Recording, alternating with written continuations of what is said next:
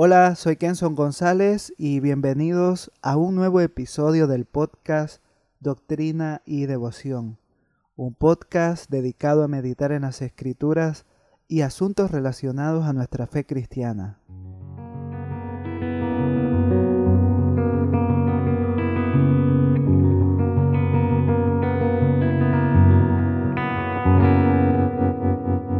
Qué gusto saludarte una vez más. Gracias por estar acá. Bienvenido. Espero que te encuentres bien y que el Señor esté bendiciendo tu vida y también tu familia. Gracias por escuchar este podcast. Si es la primera vez que lo escuchas, pues bienvenido. La verdad es que aquí hablamos de temas relacionados a la vida cristiana, teología, como también algunos estudios bíblicos, y espero que sean de provecho para ti. Precisamente hoy quiero retomar la serie de los atributos de Dios, que es una serie que ha tenido mucha aceptación por parte de aquellos que han escuchado el podcast durante los últimos meses. De hecho, creo que es la serie que, que más reproducciones ha tenido y me alegra porque entiendo de esta manera que hay muchos al otro lado que escuchan esto, que están interesados en conocer mucho más a nuestro Redentor, a nuestro Dios glorioso. Y ahora quiero hablarte sobre uno de los atributos que nos deja con la boca abierta. Un atributo que nos deja profundamente asombrados. Y me refiero a la eternidad de Dios. Así es, criaturas finitas como somos nosotros, como lo soy yo, como lo eres tú, vamos a pensar, vamos a reflexionar sobre la eternidad de Dios. Lo primero que haremos es definir a qué nos referimos con eternidad. Aunque siendo un término y asunto que escapa a nuestra naturaleza, vamos a tratar de describirlo.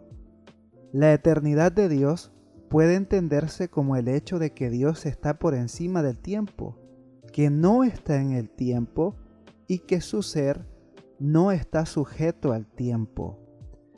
Es decir, Dios es atemporal, o supratemporal. Hablando sobre la eternidad de Dios, Louis Berkhoff, un teólogo muy conocido, dice que la eternidad, o más bien dicho, nuestra existencia, está marcada por días, semanas y meses y años, no así la existencia de Dios. Para Dios el año 20, por decirlo de esta manera, y el año 2022 no hay una distinción en, su percepción del, del, tiempo, de lo que nosotros llamamos tiempo. Sin embargo, nosotros sí que medimos los días, medimos los años, medimos los minutos incluso. Y en algunos deportes, ustedes han de saber que incluso miden los milisegundos. Pero para Dios no existe precisamente desde su ser una cosa que se llame tiempo. Él está fuera del tiempo, es mayor que el tiempo, Él es el Dios eterno. El salmista en el Salmo 90, versículo 2 dice, Antes que naciesen los montes y formases la tierra y el mundo, desde el siglo y hasta el siglo, tú eres Dios.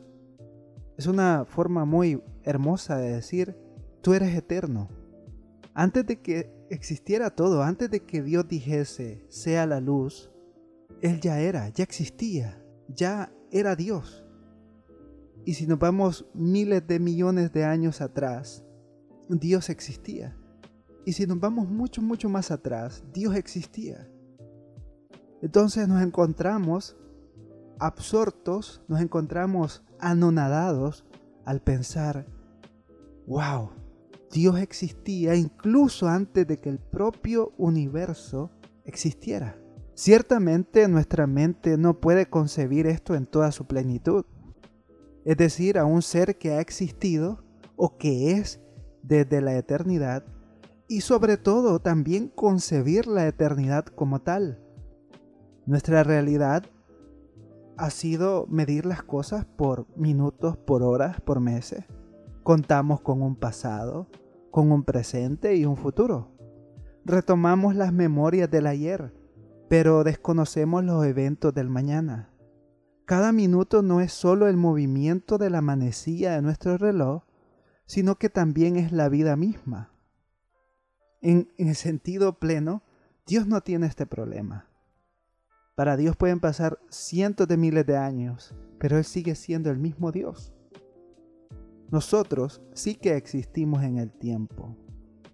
Y reflexionando en esto, escribe Thomas Watson, cito, Nuestros pensamientos deberían correr principalmente sobre la eternidad. Todos deseamos el presente, algo que pueda deleitar los sentidos. Si pudiéramos haber vivido, como dice Agustín, desde la infancia del mundo hasta la, hasta la vejez del mundo, ¿qué era esto? ¿Qué es el tiempo medido con la eternidad? ¿Cómo la tierra no es más que un pequeño punto al cielo, así el tiempo pero no escasea un minuto para la eternidad. Y entonces, ¿qué es esta pobre vida que se desmorona tan rápido? Oh, piensa en la eternidad.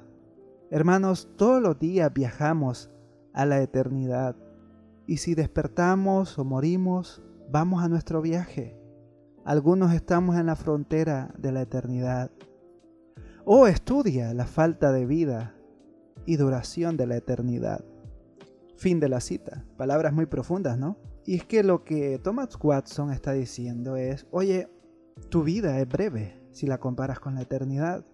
Y eso es cierto. Por muchos ejemplos o muchas personas que encontremos que tienen años, y me refiero a más de 100 años de vida, tarde o temprano tendrán que morir.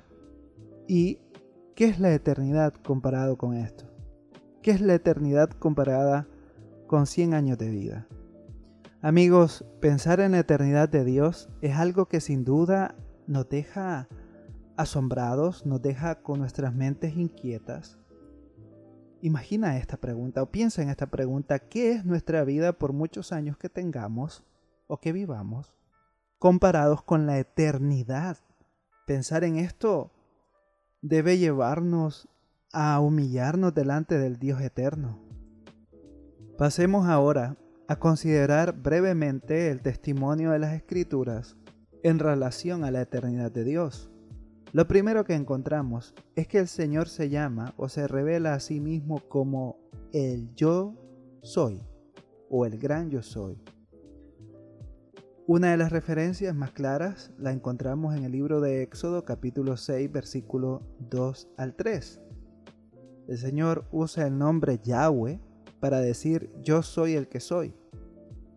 Vale mencionar que estuvimos considerando sobre este asunto en los primeros episodios de esta serie, especialmente sobre la seidad de Dios, así que te invito a escuchar ese episodio.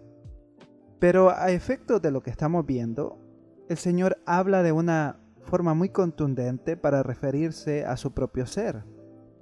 Ningún hombre puede declarar realmente yo soy el que soy, porque antes de que termine la oración, no será lo que él era.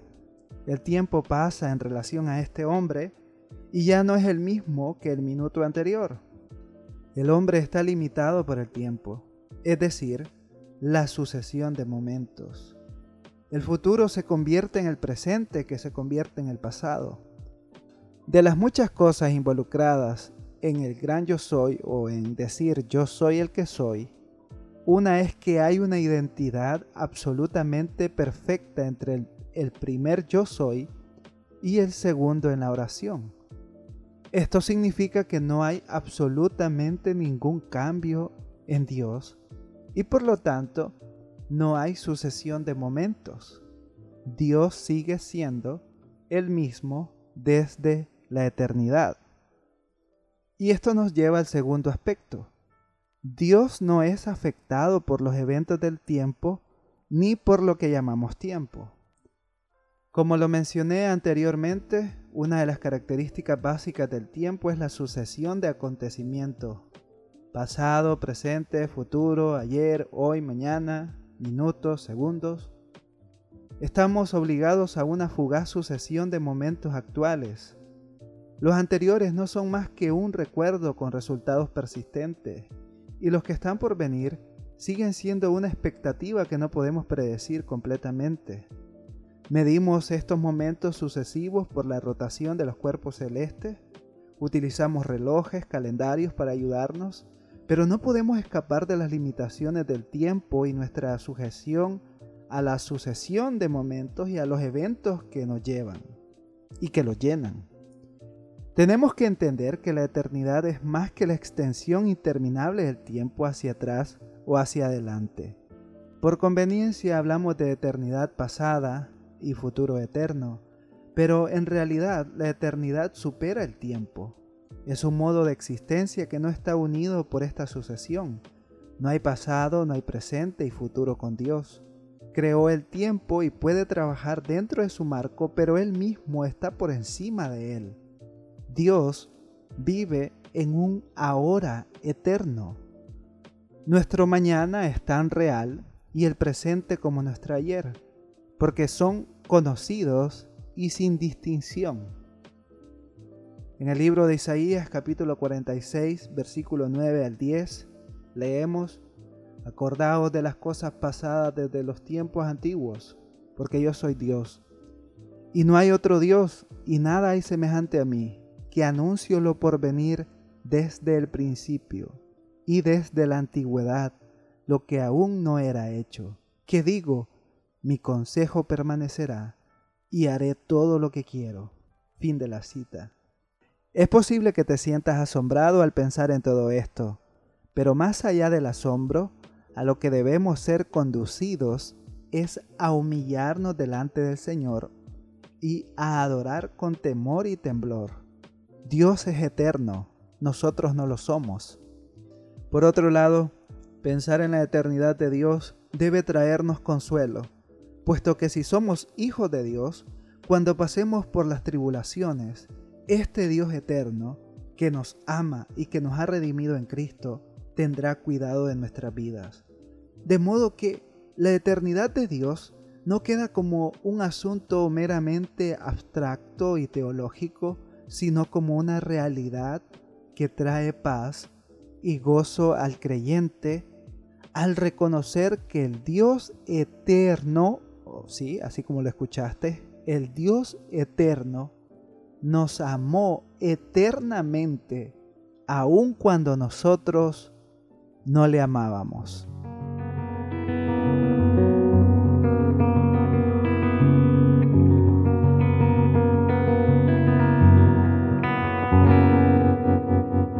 Vida es muy breve. 20, 50 o 100 años son como un sueño si lo comparas con la eternidad. Piensa en esto. Al final de tus días te encontrarás con el Dios eterno ¿Estás en Cristo o estás fuera de Él? La respuesta a esta pregunta determinará cómo será tu existencia después de la muerte. Eternamente cerca del Dios eterno o eternamente lejos del Dios eterno. Gracias por escuchar este episodio. Espero que haya sido de provecho para tu vida. Recuerda que puedes visitar nuestro blog en www.viviendoparasugloria.sgbf.com y nuestra página de Facebook como Doctrina y Devoción. Te dejo los enlaces acá en la descripción. Dios te bendiga.